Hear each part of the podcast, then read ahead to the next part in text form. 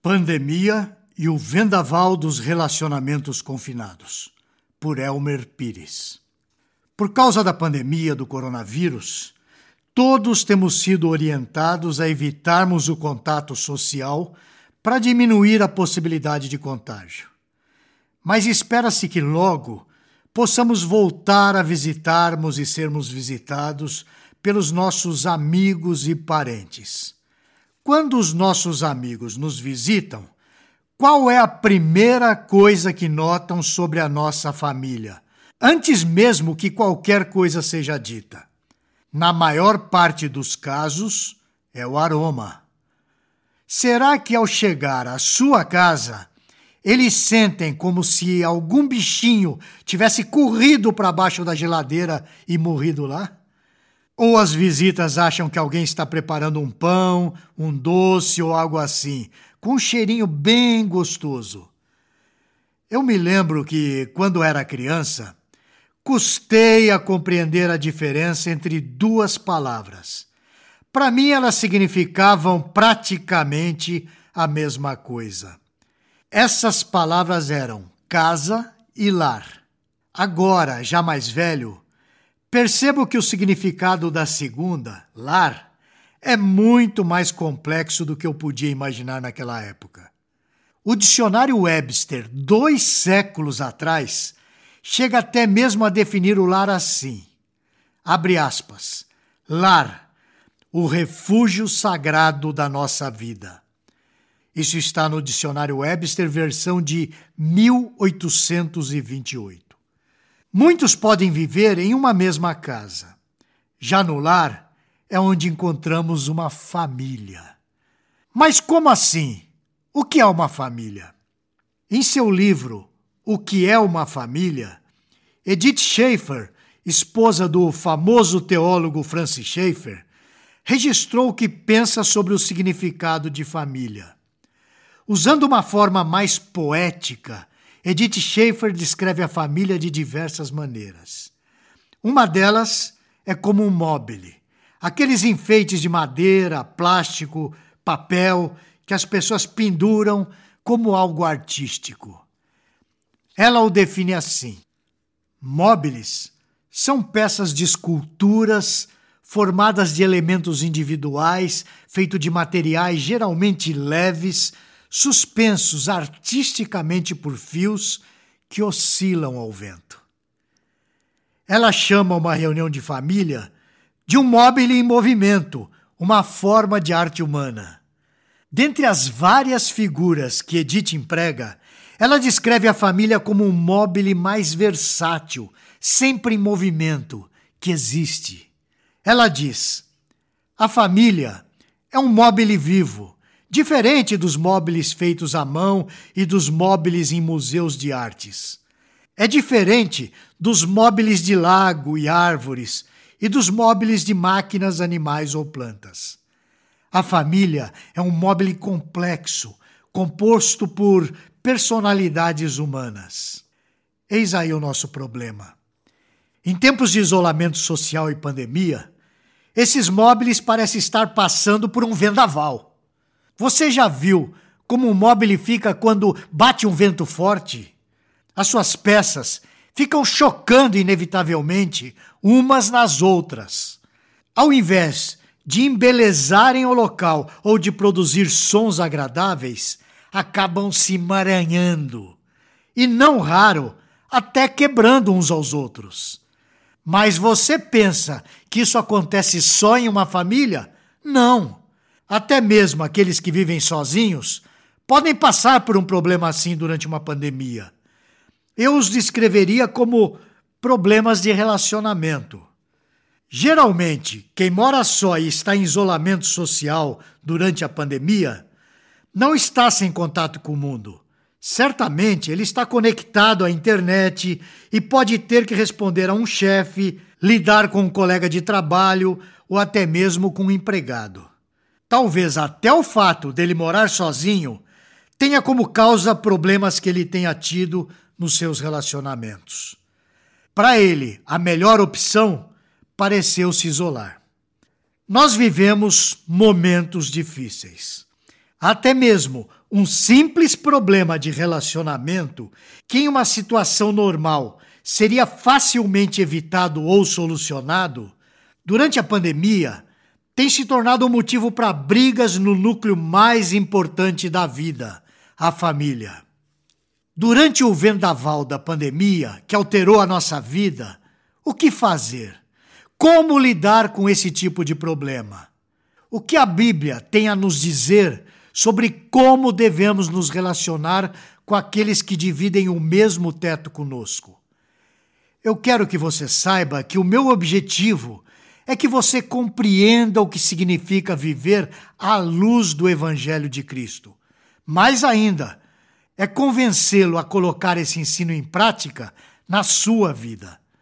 Você pode até achá-lo meio fora de prumo, mas na verdade, veremos que é apenas com o devido conhecimento daquilo que Cristo fez por nós que podemos nos relacionar da maneira correta, quer seja durante a pandemia ou fora dela.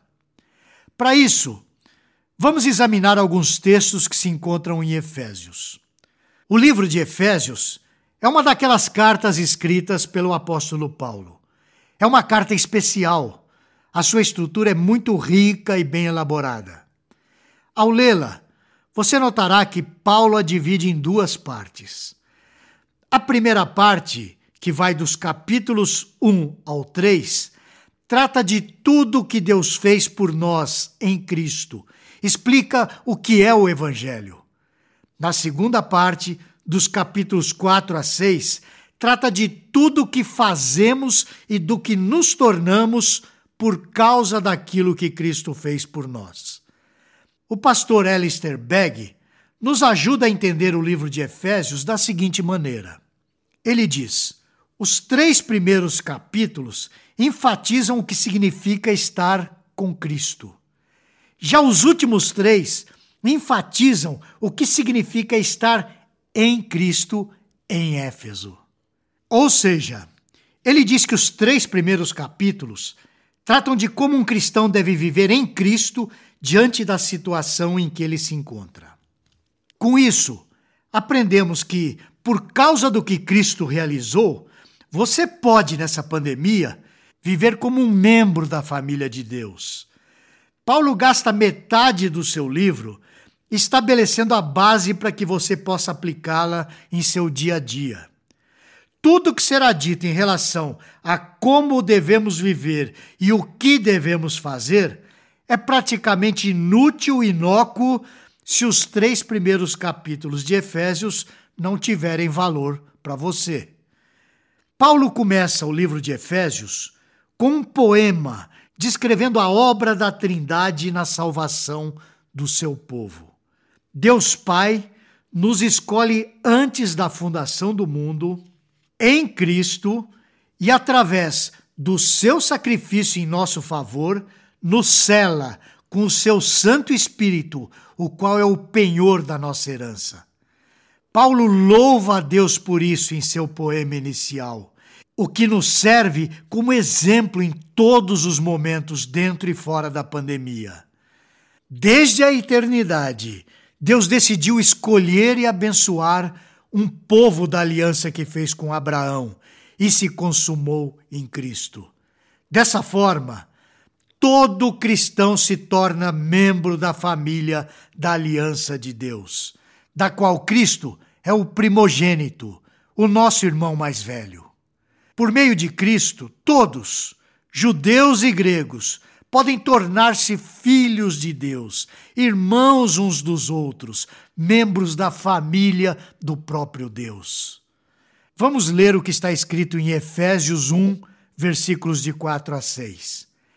Assim como nos escolheu nele antes da fundação do mundo para sermos santos e irrepreensíveis perante ele, e em amor nos predestinou para Ele, para adoção de filhos, por meio de Jesus Cristo, segundo o beneplácito da Sua vontade, para louvor da glória de Sua graça, que Ele nos concedeu gratuitamente no amado. No segundo capítulo, Paulo nos ensina como a graça de Deus nos resgatou do nosso estado. Assim diz em Efésios 2, versículos de 1 a 3. Ele nos deu vida, estando nós mortos nos nossos delitos e pecados, nos quais andastes outrora, segundo o curso deste mundo, segundo o príncipe da potestade do ar e do espírito que agora atua nos filhos da desobediência, entre os quais também todos nós andamos outrora, segundo as inclinações da nossa carne, fazendo a vontade da carne e dos pensamentos. E éramos, por natureza, filhos da ira, como também os demais. Duro, não? Note a mudança que ocorreu conosco por causa da obra divina. Vamos ver isso nos dois capítulos seguintes, versículos 4 e 5. Mas Deus, sendo rico em misericórdia, por causa do grande amor com que nos amou, e estando nós mortos em nossos delitos, nos deu vida juntamente com Cristo. Que beleza! Essa salvação proporcionada por Cristo, nos tornou membros da família de Deus. Já não há mais separação, divisão ou diferença entre o povo de Deus e os gentios. Deus uniu a todos em Cristo. Esse é o assunto que Paulo aborda no final do capítulo 2 e também no capítulo 3. Mas essa unidade encontrada em Cristo não é o mesmo que uniformidade. Em Cristo somos um, porém, em Cristo também somos únicos. Cada um de nós tem seus dons e chamado específico dentro da obra de Deus. Somos cada um parte do templo de Deus e membros do corpo de Cristo. Cada um de nós em Cristo tem um papel e função e cada função é dado pelo próprio Espírito Santo de Deus. É somente ao final dessa explicação sobre o que é o Evangelho, sobre o que Deus fez por nós em Cristo e o nosso chamado e vocação, que Paulo fundamenta todo o resto da sua carta. É com base nesses princípios e acontecimentos é que Paulo estabelece para nós a maneira que podemos e devemos viver em Cristo.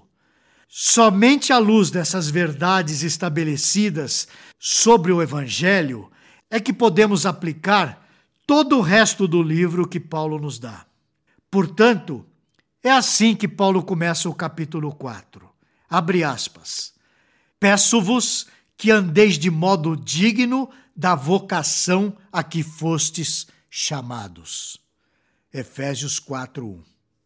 Tendo demonstrado o porquê, Paulo nos ensina agora o como.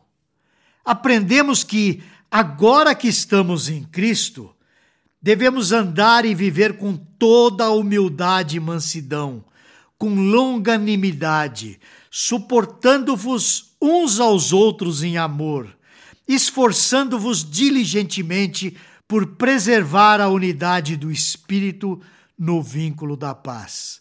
Isso está em Efésios 4, nos versículos 2 e 3.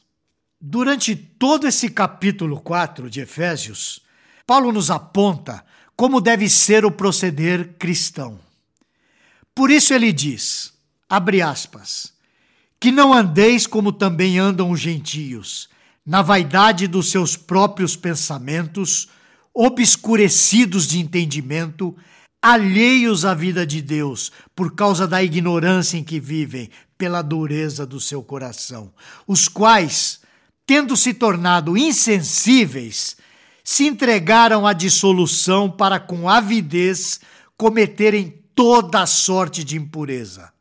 Isso está em Efésios 4, nos versículos de 17 a 19. Mas lembre-se de que Paulo nos lembra novamente de que isso só é possível, abre aspas, se é que, de fato, o tendes ouvido e nele fostes instruídos, segundo é a verdade em Jesus. Efésios 4, versículo 21. Se você não está em Cristo, é impossível agradar a Deus.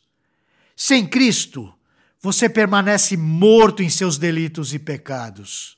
Sem Cristo, o como você vive não vale nada para que você possa garantir algum favor ou merecer alguma coisa por parte de Deus. Porém, se a graça de Deus já alcançou você, se você já se arrependeu dos seus pecados e obteve a salvação em Cristo, então seu proceder, a sua atitude devem ser diferentes. Deve haver uma série contínua de abandono e substituição. Onde havia mentira, deve haver a verdade. Onde havia ira, deve haver paz. Onde havia o roubo, deve haver um trabalho que leve à generosidade. Onde havia fofoca, deve haver encorajamento, e assim por diante. Durante esse vendaval pelo qual estamos passando, chamado pandemia, devemos nos perguntar novamente: qual é o aroma do meu lar? Vimos que o lar é muito mais do que uma casa, pois é ali que vive a minha família. E essa família está sofrendo. Seus membros estão se chocando e se enroscando. Já que nenhuma família está isenta disso, o que devo fazer? A resposta está na palavra de Deus. Nós vimos que por causa do que Cristo fez por mim, agora sou membro da família de Deus, tendo em Jesus o meu irmão mais velho. Fui resgatado pela graça e recebi a vida eterna.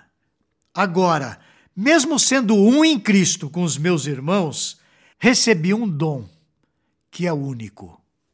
Deus me chama para o seu trabalho e me ensina como devo viver para Ele, com uma vida transformada, encontrando assim a verdadeira felicidade. Aproveite esse tempo de pandemia e dedique mais tempo de comunhão com seu Senhor. Leia a Bíblia, estude-a Reserve um tempo para oração. Fique a sós com Deus. Tenha conversas edificantes com seus familiares. Assista vídeos que inspiram a sua vida cristã. Você pode encontrá-los, por exemplo, na Telmídia. O endereço é telmedia.org. Finalizando, no estudo de hoje, nós vimos o que Deus fez por nós em Cristo. Essa primeira parte do livro de Efésios nos explicou o que é de fato o Evangelho. Na próxima semana, estarei de volta com você estudando a segunda parte desse precioso livro. Iremos refletir juntos sobre o que eu faço, como ajo e a pessoa que me tornei por causa daquilo que Cristo fez por mim. Até lá, te vejo na semana que vem. Você gostou deste post? Então compartilhe essa mensagem com seus amigos, sua igreja e familiares. Coloque o seu e-mail no nosso blog para não perder nenhum post. Siga-nos no Facebook, Instagram e Twitter. Conheça a Telmídia, vídeos cristãos para você e sua família. 15 dias grátis. Assista quando quiser, onde quiser.